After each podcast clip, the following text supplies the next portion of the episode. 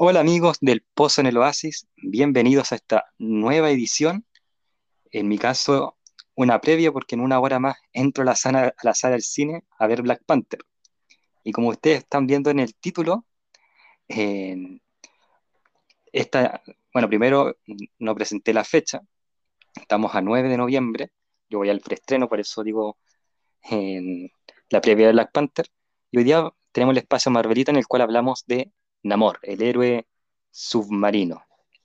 Eh, Black Panther, ¿por qué no? Porque el año pasado se habló de Black Panther junto a, Franco, que le mando un saludo si está escuchando el capítulo. Y ahí fue bastante, hablamos de, del Black Panther de T'Challa, el Black Panther de Suri, en las aventuras que ha tenido Black Panther. Entonces, como queríamos hacer algo previo a la película Black Panther Wakanda Forever, decidimos, eh, bueno, decidí, y acá me apaña el invitado hoy día, Esteban lamentablemente no puede estar de nuevo por temas de taco, no el, no el alimento, sino que de auto. Así que vamos a hablar de Namor y me acompaña Benja. Benjamín Romero. ¿Cómo estás, Benja? Muy, muy feliz de estar aquí otra vez. Me encanta el espacio Marvelita y no encantado de estar aquí y hablar más de Marvel. ¿Qué- Entonces, así que estaríamos los Ah, dos así como muchas horas a punto de ver. Claro, porque yo voy a las 7, no sé a qué hora vas tú. A la mía a, la- a las nueve. Tú ya estarías viéndola. sé, yo, tú vas a estar cuando se cierre el metro, la micro. Sí, claro. a propósito, ha generado, por lo menos, en lo que fue la compra de entrada, vamos a hablar en un rato más de las expectativas que tenemos de la película, pero lo que es compra de entrada, por lo menos a mí me costó lo mismo que la de Spider-Man. A diferencia de las otras películas que vinieron entre Spider-Man y, y Black Panther, me costó lo mismo. De hecho, tuve que comprarla el miércoles porque el jueves se agotaron y tuve que comprarla en, en Premium porque normal se agotó. Y como quería verla en la semana, tuve ese problema. Así que hay hype por Black Panther. Con el amigo que voy dijo efecto Chadwick Boseman. Espero que no, porque si la película sale mala, igual, bueno, lo vamos a analizar más adelante, ¿cierto? Porque ahora nos vamos a centrar en Namor como Claro. personaje. Y también vamos a hablar un poco del personaje de la película, así que ahí atentos. ¿Cuándo fue la primera vez que conocimos al personaje y las impresiones de este? Eh, creo que eso es lo- primero que hacemos para describir a un personaje. ¿Cuándo fue tu primera vez con Namor? Mi primera vez. Creo que mi primera vez Suena con como amor. película porno, pero, pero viendo el personaje. Suena sucia la pregunta, pero no. No, no tiene nada de eso. Creo que mi primera vez fue leyéndolo. Na- Namor era, formaba parte de los Illuminati. Creo que lo conocí por primera vez en el X-Men, que ahí formaba del lado de los X-Men. ¿Y ahí qué te pareció el, el personaje? Ah, encontraba interesante, o sea, o sea, lo- después de los orígenes, pero era básicamente el Aqua. Otra, yo soy coleccionista de figuras y también cono- lo conocí. mi- yo dije, ay, ¿quién es este personaje? Y- sí, Aquaman de Marvel. Era mi primera- mi primera así, impresión de de como, ah, este es el Aquaman de Marvel. Pero siendo que Es la primera impresión que, tienen muchos, que tienen muchos. De hecho, Kevin Feige por eso ¿no? pidió un cambio en la, en la naturaleza de, de, de Namor, ¿cierto? Para que no le dijeran como el Aquaman de, de Marvel, aunque, ¿cómo se llama esto? Las diferencias son muy grandes, como vamos a ver. Por ejemplo, Aquaman es como un personaje más que sigue un camino de, de moral, Namor no es así. Eh, Mm. Uno es egoísta, el otro no. Hay uno es rubio, el otro no. Hay Claro. diferencias que vamos, que, son claras y que el próximo año, que aquí a modo de spoiler se estrena el espacio de escena El Pozo en el Oasis eh, y sale la película de Aquaman, vamos a hablar de Aquaman. Entonces, eh, también este capítulo, como dije, ahí deja celebrando, eh, pero claro, vamos a tener ahí quizás un versus interesante. Eh, Yo encuentro, entre paréntesis, una tontera esto de cambiar la naturaleza por, porque el personaje se parece, porque para eso cambiamos la naturaleza de todos los personajes entre Marvel y DC, no terminamos nunca. Claro, como ahora en la película Pantera Negra, Namor queda sino que parece que de la, del clan Talucan, que al parecer Sí, algo así. un clan real antiguo, Sí, creo que tiene como ciertos nombres como Hércules, Zeus, Ares. Yo creo lo mismo va para, para Atlántida. Onda, encuentro. pero dejémoslo más adelante porque lo vamos a mencionar. Sí, más adelante. Sí, sí, sí, comprendo. Pero quiero mencionar yo mi primera vez con Namor, o la primera vez que conocí al personaje. Hay una primera vez que no retengo, que es cuando chico que veía las series animadas de, de los Cuatro Fantásticos y aparece en uno o dos capítulos de, de los tres. Y nunca lo retuve hasta que la vi por segunda vez la serie de los Cuatro Fantásticos. La primera vez que la conocí, que tengo el recuerdo de haberla conocido, es gracias al protagonista de la serie de Ángel. Eh, Ángel, la serie spin-off de Buffy. ¿Y por qué digo esto? Porque cuando termina la serie de Ángel, en, en ese tiempo, Benja quizá no lo conozca porque no es de mi generación, pero existían algo que se llamaban los foros y los chats. Entonces yo estaba en los foros en- de, series norteamericanas, especialmente los fanáticos del Buffyverse. Y todos decían que David Boreanaz iba a ser el próximo pers- persona que iba a actuar en este intento de universo cinematográfico Marvel, que tenía el Daredevil de Ben Affleck, la Electra de, ¿cómo se llama este- esta actriz? En- Jennifer Garner, creo. se me olvidó el- Eso, Jennifer Garner, gracias. El, el- el primer Hulk que estuvo, con- que ustedes recordarán el capítulo de Hulk que hicimos este año, el de la película del 2003. Entonces, Ujú. como que de, de todo eso iba a salir el Ghost Rider de Nicolas Cage, espectacular Ghost Rider entre paréntesis. Eh, y dentro de eso decían que David Boreanaz iba a ser Namor. Después David Boreanaz firma con Bones y decían, no, que lata, que no, que no sea Namor, pero terminaban las temporadas de Bones y volvía a salir David Boreanaz en negociaciones para ser el nuevo Namor. Rumores falsos, más falsos que los de Mephisto en WandaVision, así como No. para que cachen el nivel. Increíble. Y después, después cuando termina Bones, de nuevo sale el rumor en- de David Boreanaz a, a Namor. Y después cuando eh, Disney, esto es una vuelta bien larga, pero después cuando Disney compra Fox y Hulu, de nuevo David Boreanaz como Namor. Y entre, tanta, entre tantos rumores, yo llego a un punto, estoy hablando de 2004, 2005, el punto de quiebra, que dije, ¿quién cresta es Namor? Y puse Namor y me salió toda la información de quién es Namor. Y mi primera impresión es de nuevo, el Aquaman de Marvel. Sí. Creo que esa es la primera, pero ahora que he leído los cómics de Namor, eh, tengo dos acá que bajé hace, uno que bajé hace un año y uno que bajé hace una semanita.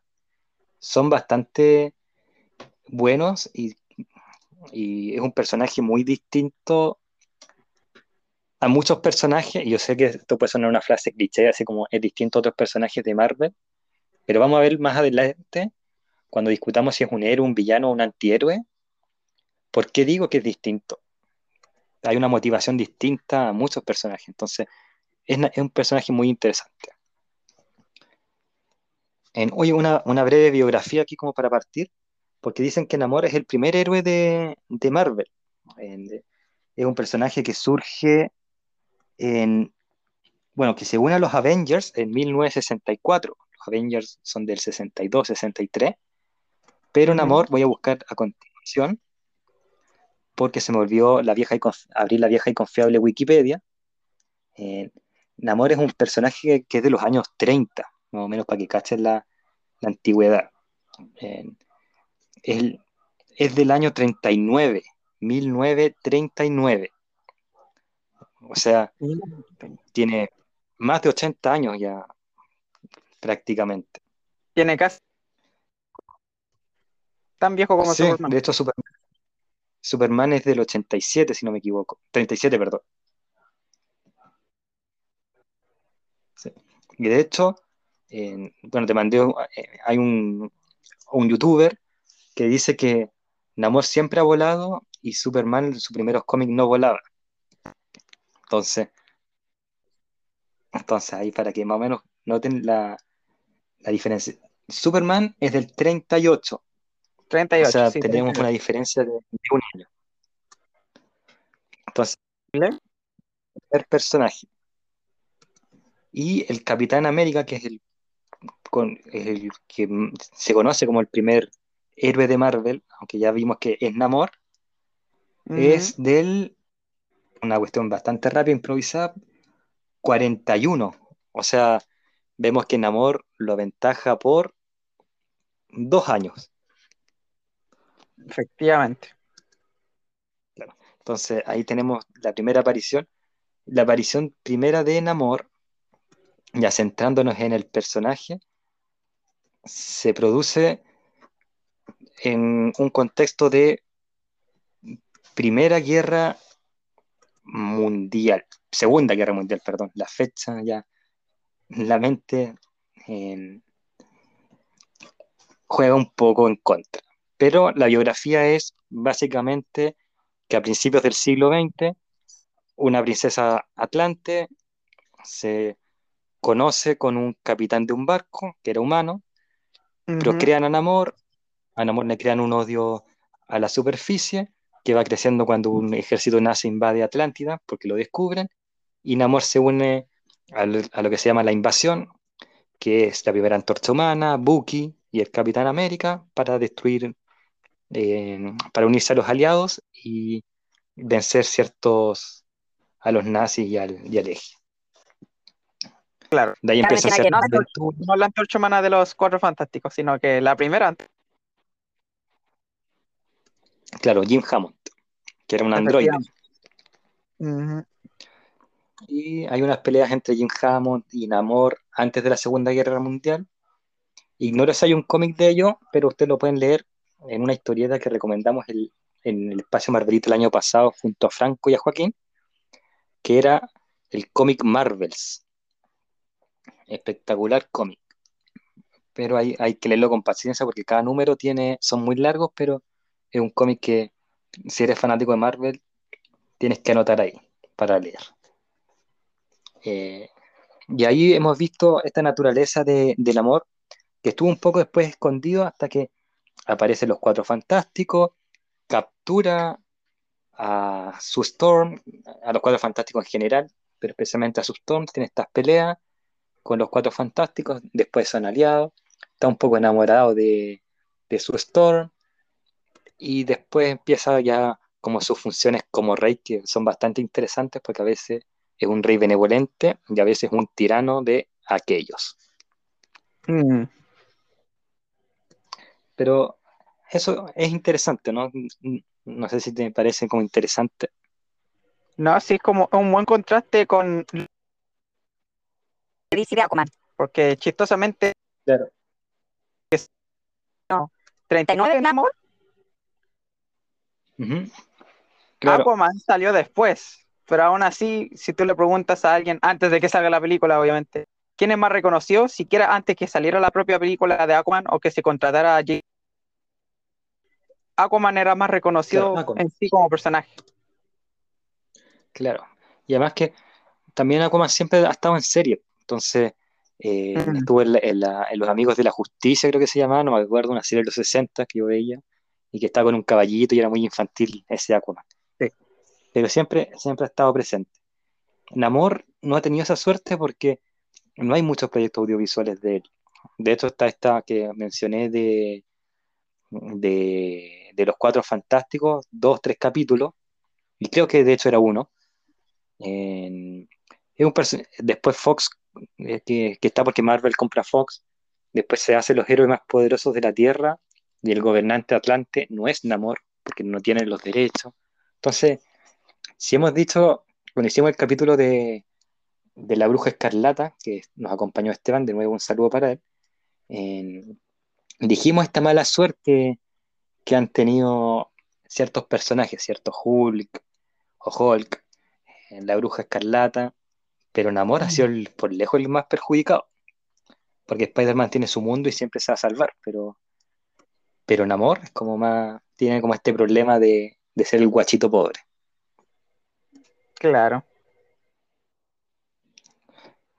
Y que siempre le va a pesar, y a nosotros los fans de Namor, quizás nos vamos a analizarlo más adelante, nos pesa un poco en el sentido de no vamos a tenerlo con su origen, como tú dices, porque perjudica un poco, después vamos a ver de nuevo si está bien o mal, pero perjudica un poco lo que es la naturaleza de, del personaje.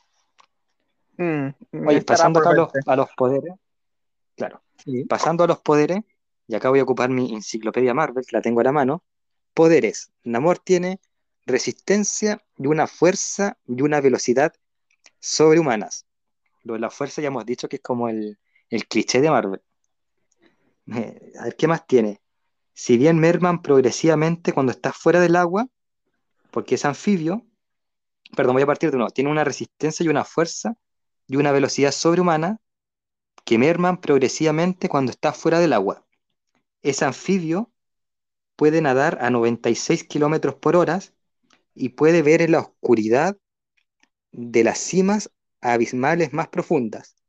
Es capaz de conectar telepáticamente con las formas de vida marinas imitar muchas de sus habilidades. Las alas de los tobillos le permiten volar y envejece muy lentamente. Ahí están las habilidades de Namor, que se nos olvidó decir algo biográfico de Namor y que si no lo digo, yo creo que es de temer. Y es que Namor Claro. es el primer mutante de Marvel. Que aludí. Namor Claro, porque sí, efectivamente Namor es un mutante. exacto, pero se nos había olvidado mencionarlo y eso es prácticamente un, un pecado capital ahí, me van a matar. Oye, mencionamos aquí los, los poderes de Namor eh, y hay otro poder que es que ha tenido una frase que es tan popular para los fanáticos de Marvel como el Wakanda Forever o el... y espero que lo digan en la película, ya nos quitaron el origen, que esto no lo quiten, pero si teníamos el Wakanda Forever y el Avengers Assemble, el fanático de los cómics reflejan amor con otras dos palabras, Imperius Rex, Imperius Rex. que es una frase que siempre que Namor va a pelear la grita. Mira, no- eso no. Lo han sacado un poco, pero es como el bulla de, de Cyborg. Es como el. De nuevo, son las frases cliché. Y es, y es el emperador soy yo.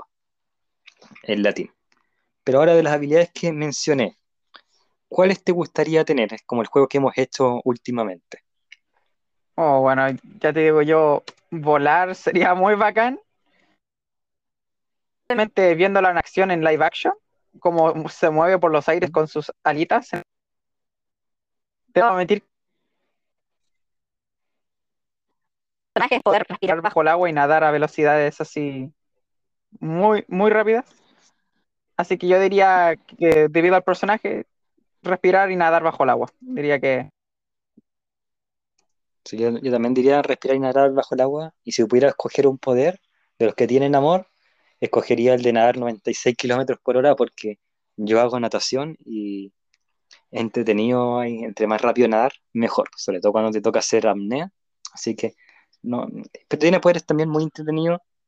Namor es un personaje de 90 años y se parece y tiene la contextura y la habilidad de un tipo de 36. mm, Así que perfectamente pudo haberlo hecho Paul Rudd. ah, claro. Bueno, pasemos aquí un poco a los aliados y los enemigos. Y acá vamos a ver algo interesante. Namor tiene un enemigo que es fijo, por lo que estoy viendo acá, que es Crank, que es un desterrado y que intenta hacer en golpes de estado a Atlántida constantemente. Y otro enemigo es uno que se llama Nitro, creo que es, que es el que originó la guerra civil y que tiene como raíces Atlántida. Pero más allá de eso, y esto es lo interesante un poco del personaje, es que no podemos decir, oye, tiene amigos y tiene aliados. En- dentro de los aliados quizás más, más reconocidos, los Cuatro Fantásticos, especialmente su, su Storm, o la Mujer Invisible. y Namora, que es como la prima medio atlante, medio humana de Namor, eh, y que es la que mejor lo comprende.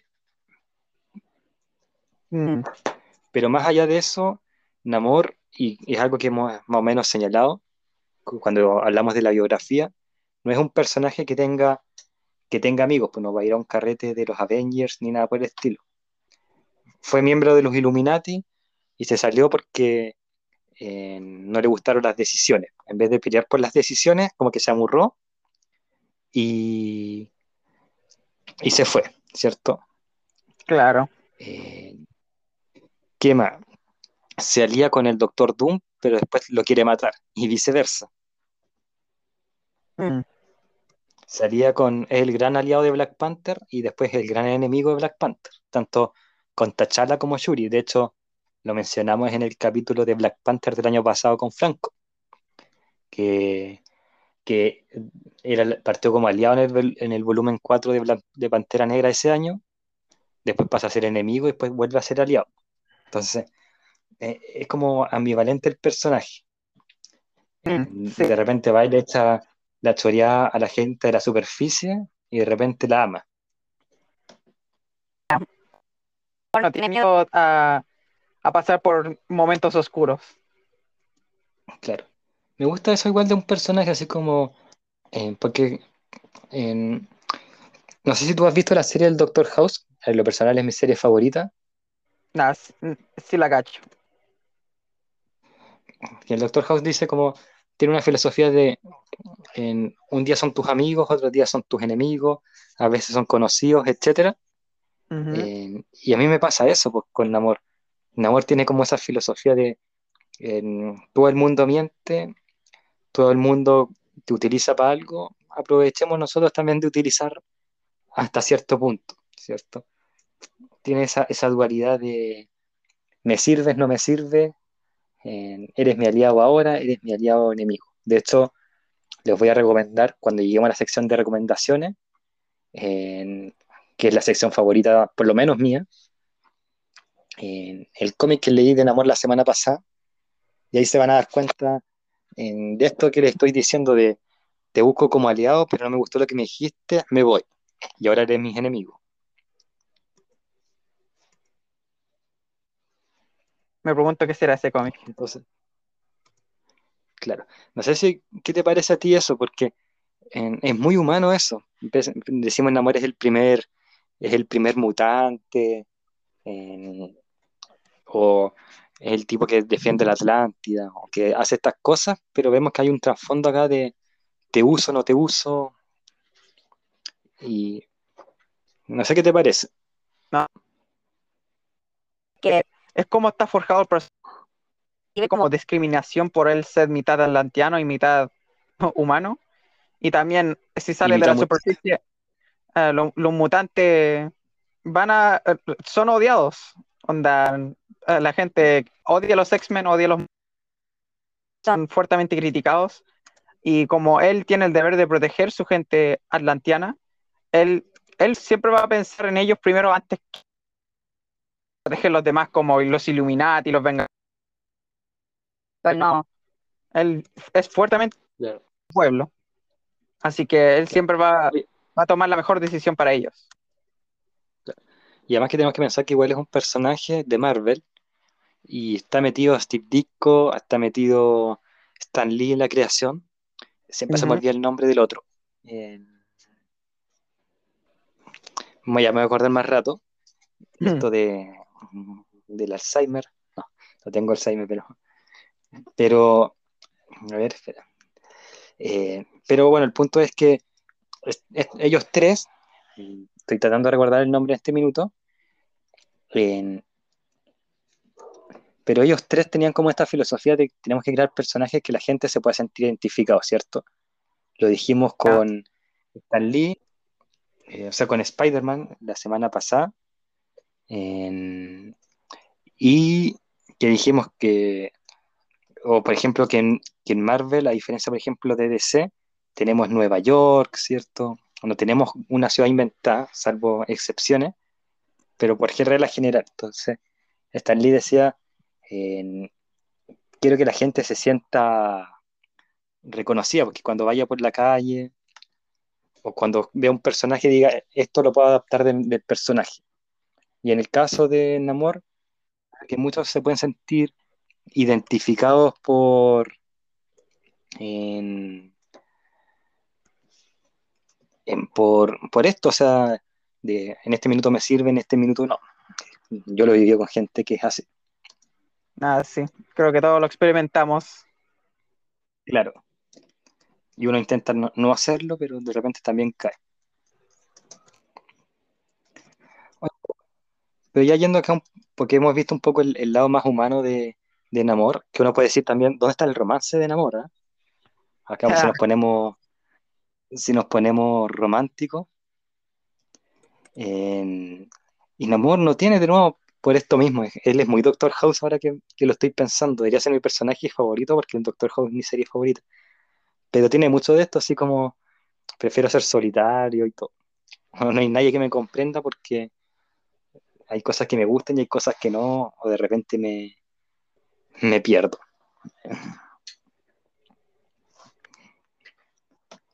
pero que ha tenido romances a, Bueno. a sus ahí conflicto Claro. amoroso.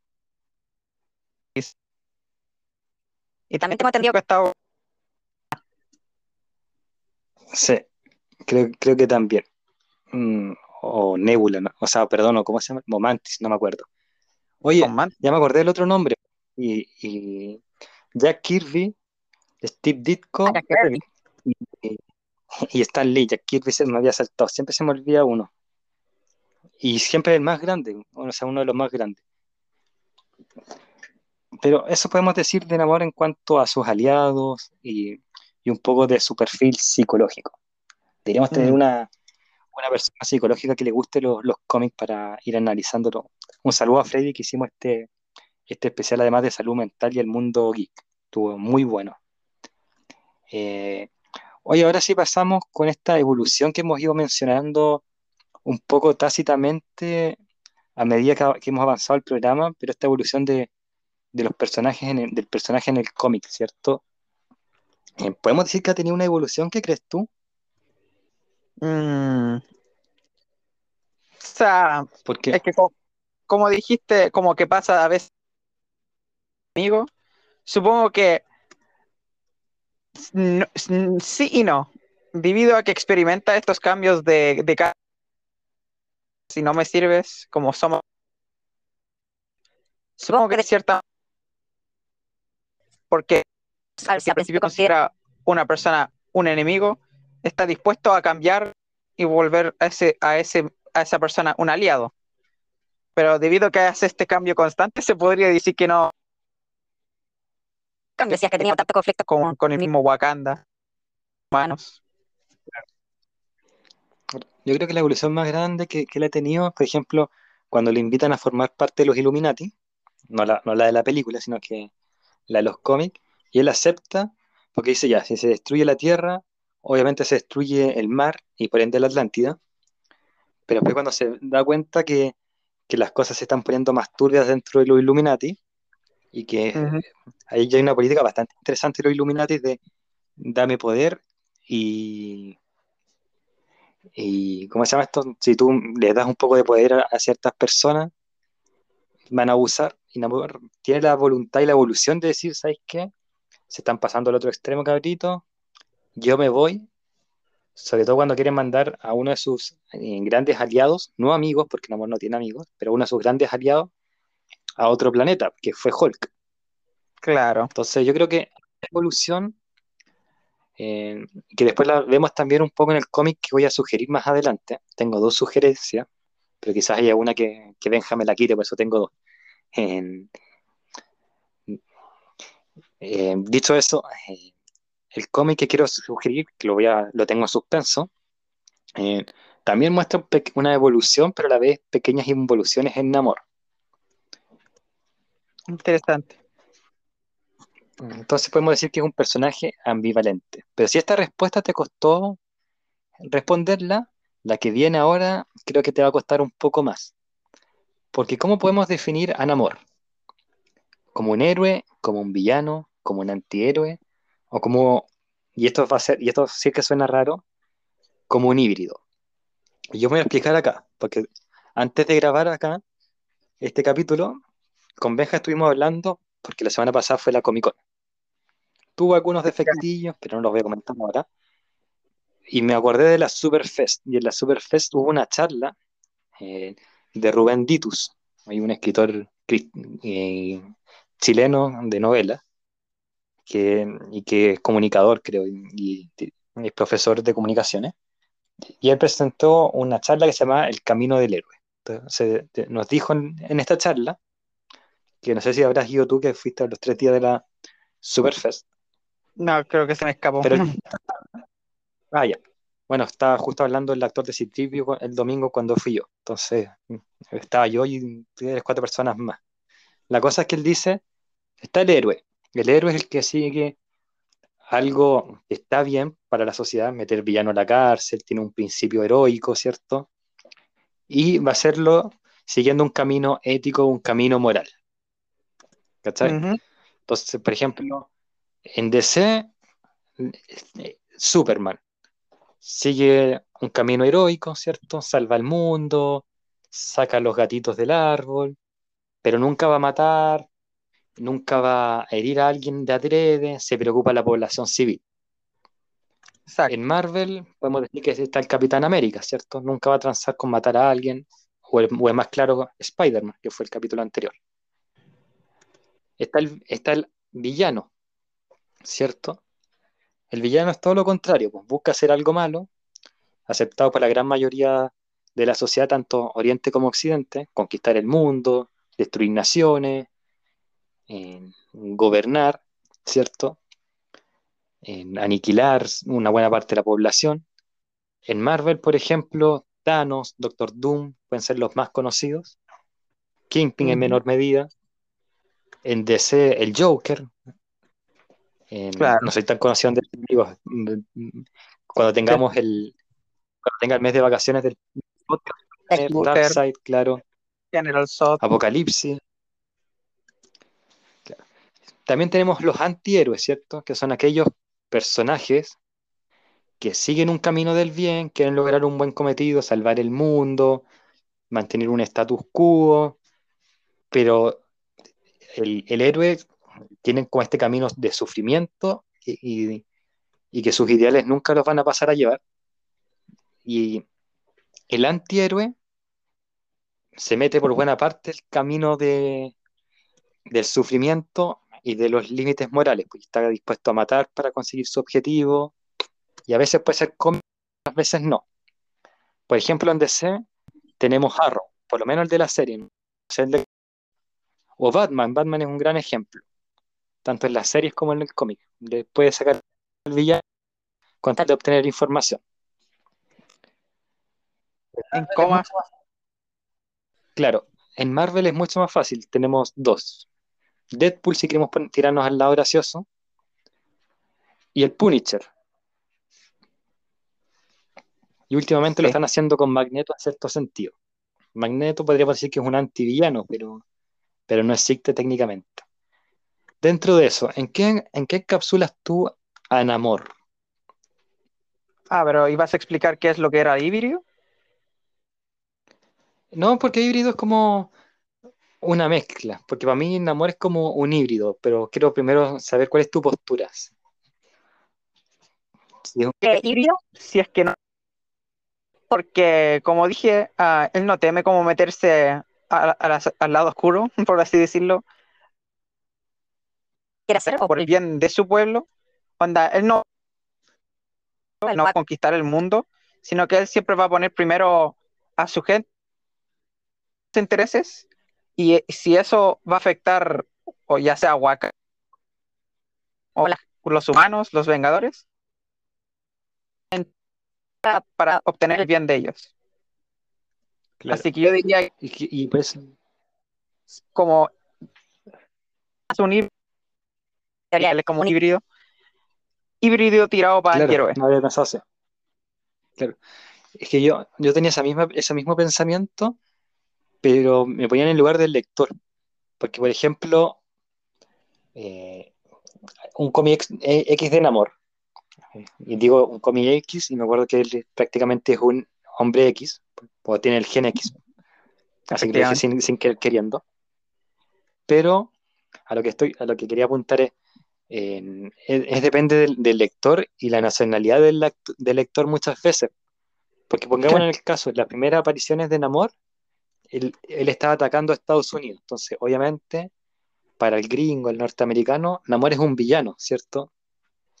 Claro. Pero cuando ves los motivos por los cuales Namor ataca a Estados Unidos, quizás para un extranjero, Namor ya no es el enemigo, sino que es Estados Unidos el enemigo. Ponle ese cómic mm. que Namor está atacando a Estados Unidos, que no existe, lo estoy inventando, y, o sea, o quizás exista, pero, pero y que el discurso puede ser bien perfectamente Estados Unidos se inmiscuyó en los asuntos de, Atlántida y por ende lo tengo que destruir o hacer atentados.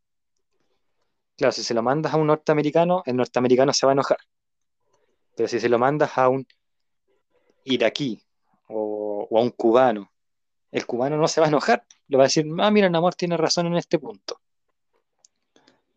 O quizás es, un antihéroe porque yo no haría esto como cubano, pero lo entiendo, entiendo a lo que va.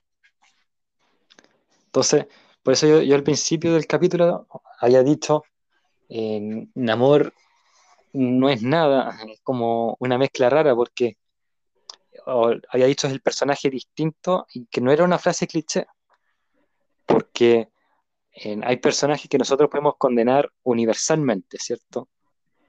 Mm. Todos condenamos a, al Punisher por matar. Pero en el caso de Namor, es el personaje más gris de Marvel. Porque depende del lector. Yo con esto no justifico la guerra, pero estoy diciendo algo que es evidente. es una interesante perspectiva de ver las cosas. Claro, porque depende del punto de vista. El mismo caso de los Illuminati, por ejemplo. Eh, ¿Por qué se va y no, lucha más por defender a Namor, a Hulk? Mm. ¿A Hulk es un villano o es un héroe?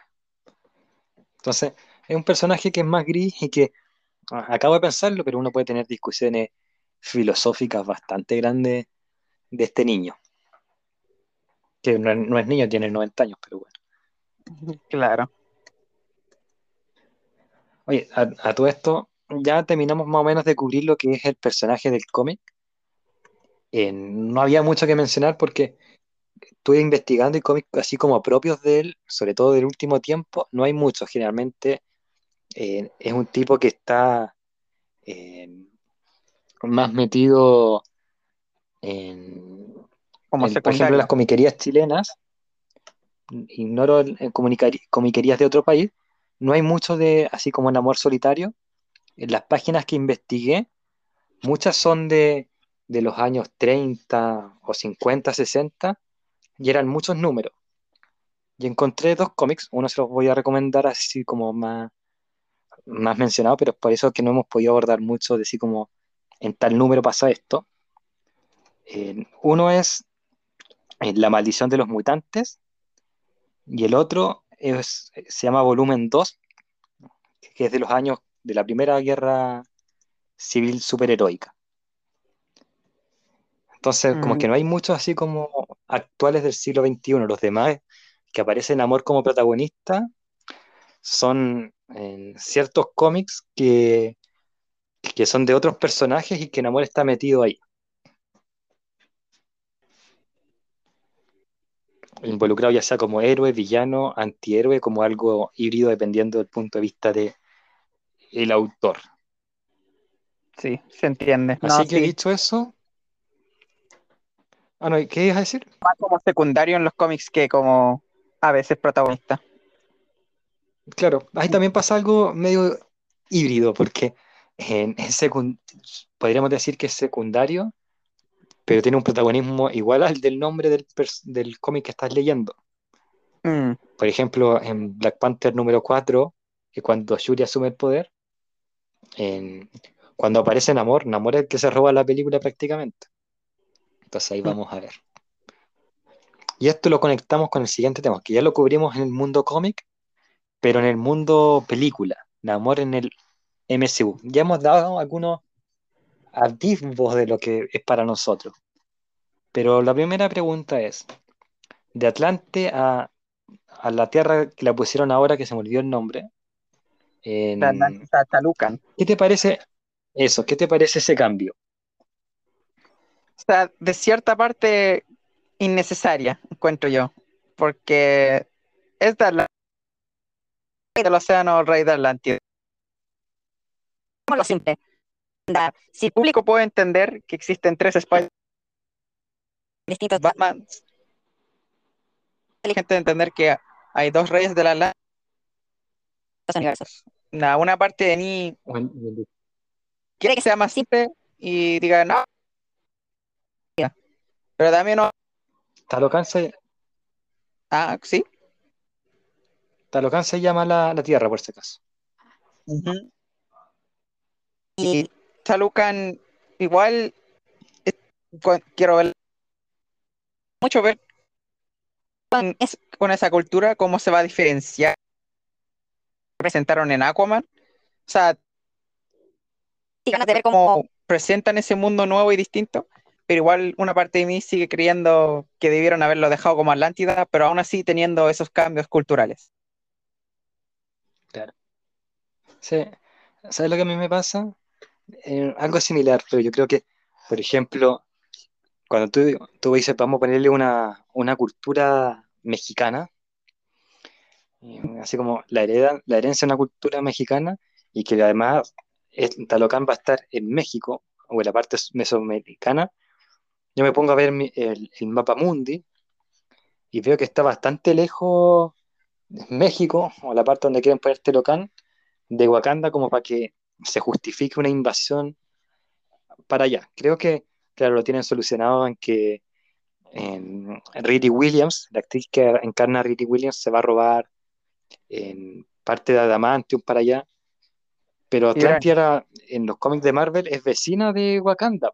Entonces, eh, eso, es- eso es lo que yo encuentro un poco más, que me, me pone más, me conflictúa más como en este cambio de naturaleza. Mm. Pero en realidad, y acabo de recoger las... Termina.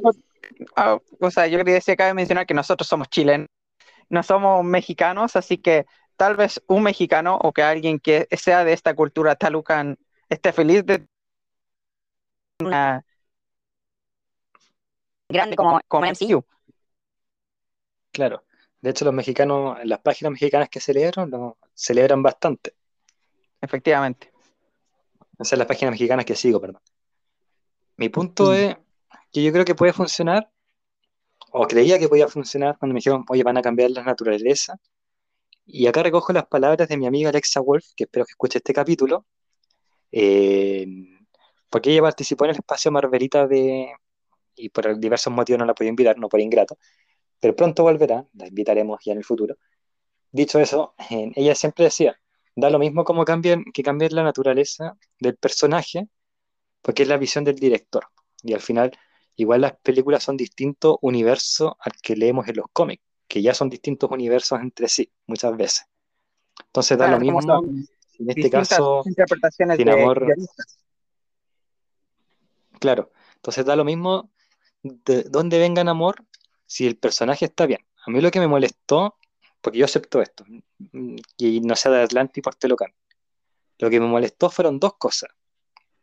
La primera tiene que ver con, y, y que es debatible quizá, ¿es esto es inclusión forzada o no es inclusión forzada? Un tema que, que es un debate para, para largo. ¿Y por qué lo digo? Porque Kevin Feige dice, oh, es que quiero incluir las culturas de todos los países, lo cual es imposible. Pero después se refuerza, y esto fue lo que me molestó, con el comentario de Tenoch Huerta en la Comic Con, que él es un actor que tiene trayectoria. Entonces él puede haber dicho a los haters, ¿sabéis qué? Yo estoy acá porque protagonicé Narco, actué en tal cosa, actué en tal cosa, sé hablar inglés y todo. Pero va a la Comic Con y en vez de, de mostrar sus credenciales actorales, va y da un discurso tan HP, porque no voy a decir el garabato, y que buscaba generar lástima, decir, yo estoy acá, que vengo de las calles de México, pobre, y me contrataron acá por ser mexicano más que por mi talento, o insinuarlo, porque no lo dijo, pero se notaba que era más o menos a, a- a eso que iba. Entonces, si él hubiera dado sus credenciales actorales y hubiese dicho, mira, para mí esto es un sueño de niño, interpretar un personaje de Marvel como muchos y voy a representar a mi comunidad, perfecto. Pero cuando va y da este discurso, siento que es como, ah, lo tienen acá porque es mexicano y quieren hacer algo bonito e inclusivo. Mm, Porque, porque hay que volver. Yo creo que va a funcionar. He visto en los trailers que lo actúa, que lo representa bien, que se parece un poco al personaje, salvo por los aros, pero se parece. Eh, los tonos de voz son buenos. Me convenció con el tráiler. Yo no soy de los que se convencen con el tráiler, así que habla mucho eso. Sí, de lo que que hemos visto de él, yo encuentro que está haciendo un excelente trabajo. Onda, igual la intensidad, ese híbrido que sale amor, con, con su conflicto Claro. con Wakanda. Y también debo admitir que Claro, trans- ve- traspasaron de superhéroe a live action. Yo no pensé que tendría los boxers que tenían los cómics que eran Sí, como ridículos. De hecho, de hecho, quizás mi debut en cosplay sea Namor, pero de los cómics. eh, Pero no, no, no con, sino que con, con el traje de buzo, no tengo tanta perso tampoco. Así Sí, yo pensé que si van a hacer un live action de Namor, va a tener el traje, esa cosa que lo tapa, Sí, el de, el de buzo. El de buzo. efectivamente. Pero no, me- me- vuelvo a decir, Tenoch Huerta me convenció con el tráiler, sí, pero el discurso de la Comic Con me molestó bastante, porque pudo haber mostrado sus credenciales y quedarse callado y que el trabajo hablara por sí mismo, y se puso a hablar, en mi opinión, sandeces. Necesarias, quizás, debatible, pero creo que no era el, momento en una Comic Con de hacer un discurso semipolítico. Mm. Eso nomás quería decir, pero que con el tráiler me convenció y, y ojalá termine de taparme la boca, si Dios quiere, si es que no me enfermo obviamente o, o pasa algo, toco madera, eh, me van a colgar los, mis amigos cristianos por haber dicho toco madera, pero bueno, eh, ir el 9 de, de octubre, de noviembre y me tape definitivamente la boca. Claro. Oye, nos quedan dos secciones, claro, eh, oye, nos quedan dos secciones del capítulo porque el tiempo es la kriptonita, como decían los amigos de cine, series y música. Recomendaciones sobre el personaje. ¿Tienes alguna? O sea, yo no he leído cómics de con- como dije, yo lo conocí X-Men, pero no recomendaría eso para el público que está escuchando hoy. Yo diría que vayan a ver la película, ya que momento de brillar de Namor, de pasar por primera vez de cómic a la a pantalla grande, y también la película poderosa debido a. Así que como Sí, sí. yo siento que ver, Pero- ver la película será pero- un gran pero- pero- pero-. Espera, un, poco, espera un poco. Eso Ah. en unos minutitos más. Ah, eh, porque vamos a hablar de la película ya en unos segunditos más. Ahí, ahí- Ah, bueno, mi recomendación es la película. Pero alguna figura que hayas visto ya de Namor clásico o el que ya o, o- o el que ya se estaba anunciando las películas que digas quiero comprarlo. Ah, bueno, en, Uno lo en cuanto a figuras, eh, Marvel Legends tiene muy buenas, eh, ya sea con su traje en boxers o su traje de bus- figuras tienen continente. Recomiendo que 100% esa figura de la película está muy bien hecha también. Perfecto. Yo voy a recomendar dos cosas, así como Benja recomendó la película, que vamos allá en segunditos, amigos, ahí que, que quizás están ahí expectantes de lo que vamos a, de lo que nosotros por lo menos esperamos, eh, y que Benja ya ha estado también expe- expe- expectante de decir su opinión, ahí lo, lo he tenido que frenar como, como carabinero ahí prácticamente. Pero yo voy a hacer dos recomendaciones. Una que, que la tengo, y de hecho en este minuto las tengo en mi manito, porque me encanta esta figura. El Funko Pop que se hizo de Namor, por, los, por la celebración, el Namor especial Funko Pop de los 80 años de Marvel. Me encanta la pieza, la estoy viendo en este minuto. Ahí tienen las orejitas bien paradas. Namor que tiene como la- las orejitas de, de Star Trek. Con Claro. el tridente, con, la- con las unguitas, las alitas están muy bonitas. Pero además tienen el detalle, porque Namor tiene un detalle en las, las cejas que son muy espectaculares. Tiene el peinado, está. No, es, es uno de mis Funkos de Marvel favoritos. Y el cómic que he estado como anunciando, que lo encontré como Namor Volumen 2, de la época de Civil War, no, no sé si será el nombre técnico, pero se trata de que después de la guerra civil, en la que supuestamente el Capitán América termina muerto, eh, Namor, o sea, ocurre una- un ataque terrorista en Norteamérica. Y eh, llega a descubrir que es de Atlántida. Entonces, eh, Tony Stark, que era el director de Shield, junto al gobierno de los Estados Unidos, decían que van a invadir Atlántida, pero antes le dan un ultimátum a, a Namor. Y Namor aprovecha este ultimátum para investigar eh, quién perpetró dentro de Atlántida este, este ataque terrorista y descubre, junto con los X-Men, que hay una célula terrorista rebelde de Namor, o sea, de los Atlántidas de Namor, porque Namor había mandado células terroristas por si acaso a Estados Unidos como espía, pero eran 13 y justo la 13 se rebeló contra Namor. Entonces Namor tiene que impedir que esta, que esta célula 13, treceava, eh, siga haciendo más ataques terroristas porque si no van a destruir los norteamericanos Atlántida. ¿Y por qué Claro. lo, lo mencioné durante todo el cómic? Porque vemos varias facetas de Namor. Primero parte como, como villano, porque dice yo no creo en la democracia, y en la Atlántida que me contradiga, ese va a morir. El miembro de la superficie que intenta atacar a Atlántida va a morir. Villano. Atlántida tiene, tiene estas células terroristas contra Estados Unidos, porque algún día va a dominar a Estados Unidos. Después pasa a ser un héroe, porque quiere salvar no solamente a Estados Unidos, sino que al mundo, porque se da cuenta que esta treceava célula quiere reivindicar los derechos atlántidas en el mundo, incluso destruyendo y destronando a Namor. Entonces Namor pasa a ser un héroe, después pasa a ser un antihéroe cuando justifica en que las otras 12 células terroristas y insulta a los mutantes entre medio, busca la alianza de los mutantes, pues no, después las alianzas de los cuatro fantásticos, después no, convencer a Iron Man, después pelear, y después, eh, a diferencia de como parte del cómic que está dispuesto a matar a los Atlantes, con tal de mantenerse en el poder, ahora está dispuesto a hacer perdonazos y disolver la Atlántida con tal de seguir tácitamente en el poder. Y un enemigo como el Doctor Doom puede pasar a ser un aliado quizá. Es un cómic bacán porque puedes ver toda la naturaleza de Namor y porque hemos dicho que es un personaje híbrido. Entonces muy, muy interesante para aquellos que les gusta esto de los grises y de la psicología de los personajes. Ahí en ese volumen van a encontrar magia.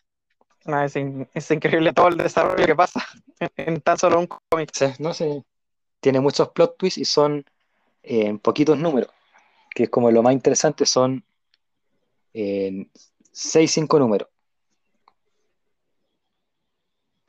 Todo eso pasa en solo cinco números. Así que- Increíble. Cinco o seis números. Y ahora sí, la previa Black Panther Wakanda Forever. ¿Qué esperamos?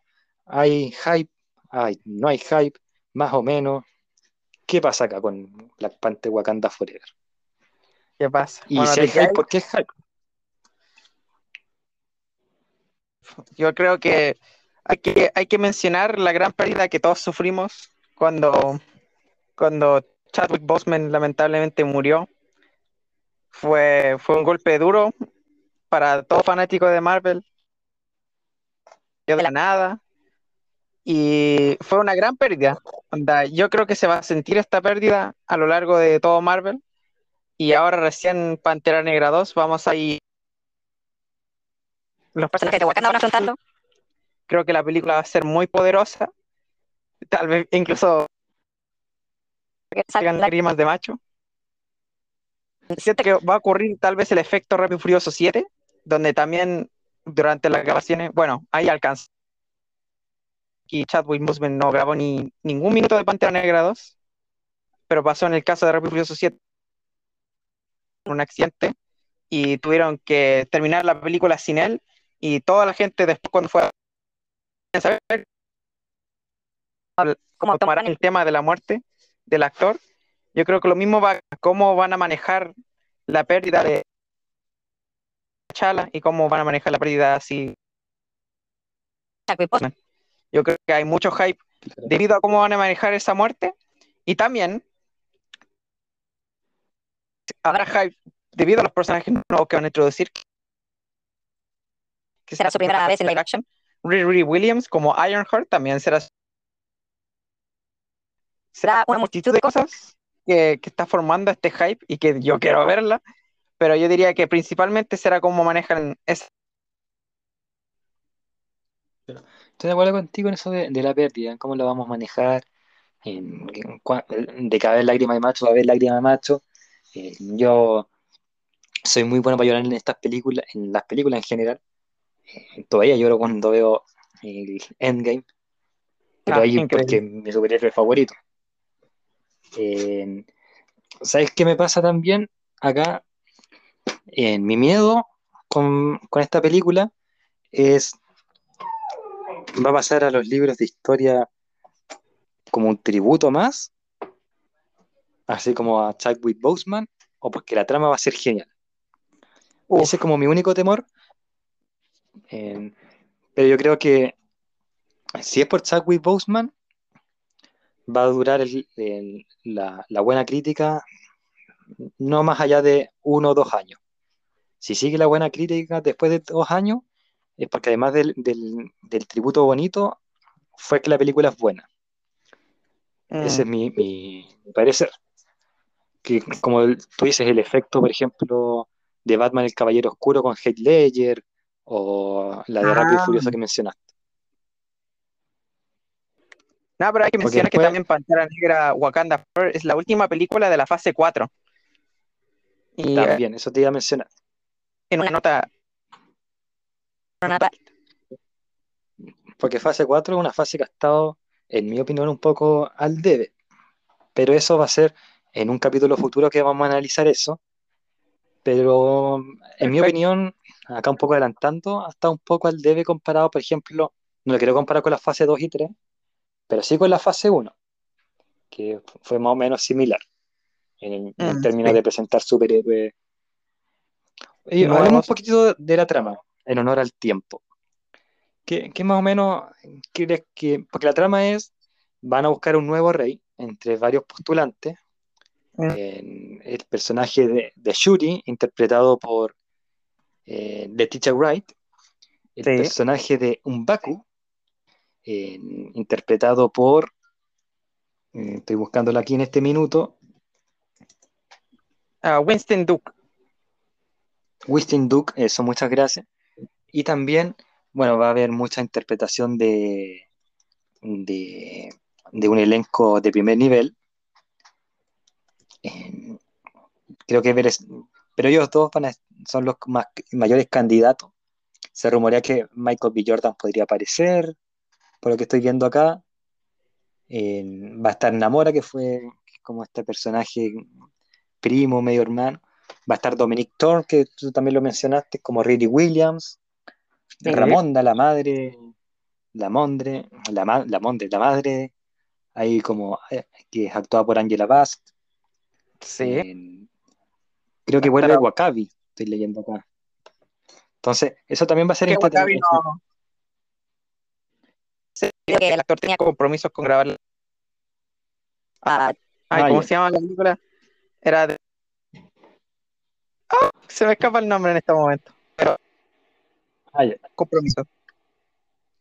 Ya, es que me apareció acá en, en el reparto en Google, no estoy en, en IMDb. Eh, Ah. Lupita Nyong'o también va a estar ahí, que es Nakia, que era el interés romántico. Entonces, ahí, ahí yo creo que sí van a caer las lágrimas de macho. Yo creo que más que con Ramón, junto que con, con el personaje de Angela Bassett, que es Ramonda, con Sí. el de Lupita, porque hay la muerte de cómo la madre tiene que enfrentar la muerte del hijo y como la novia tiene que enfrentar la muerte del novio. Ujú. Y también hay que mencionar que Danai Gurira, mejor conocida como Koye, ella Sí. también va a tener un gran protagonismo acá en la, en la película, Sí. porque además se menciona que va a haber una serie de Wakanda que va a estar enfocada en las Dora Milaje. Que, papá, Bueno, yo espero ver esa, yo espero ver esa serie. Sí, yo espero ver bueno. un, un especial. Así que eso, y, y bueno, la trama promete esta, porque además de, de la pelea de la sucesión al trono, la invasión de, de, esta, de este pueblo marino a, a Wakanda, entonces va a tocar el tema de, de la guerra civil como Black Panther 1, pero además de Ujú. una guerra internacional. Entonces va a estar, hay expectativas por lo menos del, del podríamos decir, de- del locutor del Pozo en el Oasis y del panelista. ¿Cuál? ¿Hay hype o no hay hype para, en- en- por tu lado? Por mi, por mi lado, ah, no, está, yo estoy hypeado. Aunque igual estoy, estoy como, ¿cómo se dice? Indeciso. Estoy preocupado igual, porque quisiera abrir Sí. debate sobre una crítica que tengo con ¿Cómo van a manejar la pérdida de, de Chadwick Boseman. Es que el viaje, porque ten- según el tráiler todos tenemos entendido que va a pedir al, al personaje de, de- Vamos a perder Claro. efectivamente el Pantera Negra. Pero igual siento que, o sea, y obviamente la, la pérdida de Chadwick Boseman, pero está el debate de recontratar otro actor como Pantera Negra o y que Shuri tome el manto, no sé, alguien más. Pero siento que el legado de T'Challa dentro del MCU daba para más y dejaba para más historia y es lamentable que explorando ese personaje porque el personaje lo que hizo, por ejemplo, presentó en Civil War, fue una bacana, una buena presentación, ya tenemos Pantera Negra, y bueno, muere, pero no muere, supuest- y después decide abrir la puerta sí, de, de Wakanda al mundo a compartir los recursos, después en Infinity War desaparece cinco años, como que muere, después de cinco años, y ya, ya esa fue. El mundo de Wakanda con Pantera Negra Wakanda Forever, y vamos a ver que murió otra vez, pero esta vez es definitivamente Claro. el legado de T'Challa de o sea, claro que tomó De mundo con los recursos, pero es cierto que ¿dónde deja la historia del personaje? De que, que se murió tres veces y la tercera fue la vencida. Pero ahora la pregunta es, eh, ¿qué va a pasar? Porque acordémonos que, no me acuerdo si es 2025 o 2026, se viene en, en- ¿cómo se llama esta, esta película? En Secret The. Avengers, Secret World, donde se mezclan universos y todo. Entonces, puede que aparezca otro T'Challa de otro universo, Efectivamente, podríamos quizás un, por otros actores. Claro, entonces ahí hay que ver, solamente el tiempo dirá, y creo que lo que no se va a decir eh, de eso, esa solución no va a estar el, el 9 de, o en esta, en esta película. La Pero solución. si Harrison Ford va a reemplazar, va a ser el general Thunderbolt Boss, Ross, perdón, en reemplazo de- del actor que falleció, todo puede pasar. Y de nuevo yo creo que no es algo frío, es algo que sencillamente es un poco más, más lógico. No Ah, frío, claro, pero porque yo creo que Chadwick Boseman querría otro T'Challa. De hecho, él muchas veces lo insinuó. Sí, onda, yo creo que importancia de T'Challa en el. ¿Ah? Que eh, Chadwick Boseman ah, mencionó muchas veces la importancia de T'Challa en el MCU y que él, y que aunque él no, no lo interpretara, tenía que interpretar el otro actor. Entonces, si su última voluntad o una últimas voluntades. Claro, entonces ahí hay que ver, solamente el tiempo dirá. Pero igual creo que lo- los que hicieron Pantera Negra 2 eran todos amigos y con yo creo que es el y el- darle creo que lo hicieron con el total respeto al personaje y, el amor a, a su amigo. Igual como que eso estoy de acuerdo con la decisión. Y bueno, qué mejor hicieron al- al- a la persona, a Chadwick, y que nosotros mismos. Así que bueno, vamos a ver cómo les sale. Claro. Oye, Benja, muchas gracias por asistir al espacio Marvelita. Amigos, recuerden supuesto. seguir escuchando El Pozo en el Oasis. Hoy estuvimos de miércoles de manera excepcional porque generalmente se suben los capítulos el sábado, los capítulos especiales, pero como, como estreno de película. Ahí disfruta la película Benja, disfruta la película Amigos, lean algo de Namor, es entretenido. Eh, recordar también la cuenta sponsor, sponsor.gg slash ahí si quieren donarme para un micrófono. Y decir que el espacio Marvelita le quedan tres capítulos. Mm. Pero de la temporada. sí, de la temporada. El- vamos a terminar a fines de enero el- la temporada 2 del, del Pozo en el Oasis. Y nos quedarían entonces, Dios mediante, tres capítulos. Dos dedicados a personajes. Porque durante todo febrero el Pozo en el Oasis no se va a transmitir. Pero el MCU quiso hacer una película llamada Ant-Man and the Wasp and the Poem on Quantumania. Me salió muy gringo, pero en fin. Eh, y por ende, como en febrero no va a estar el pozo en el Oasis, durante diciembre y enero, o quizás en enero los dos, ahí el tiempo dirá, vamos a hablar, vamos a dedicarle un capítulo a The Wasp. Va a ser Hope Van Dyne, va a ser Janet Van Dyne, va a ser Nadia Van Dyne. Ah, ahí tienen que estar expectantes, o las tres, ahí expectantes. También vamos a tener otro capítulo dedicado a Ant-Man.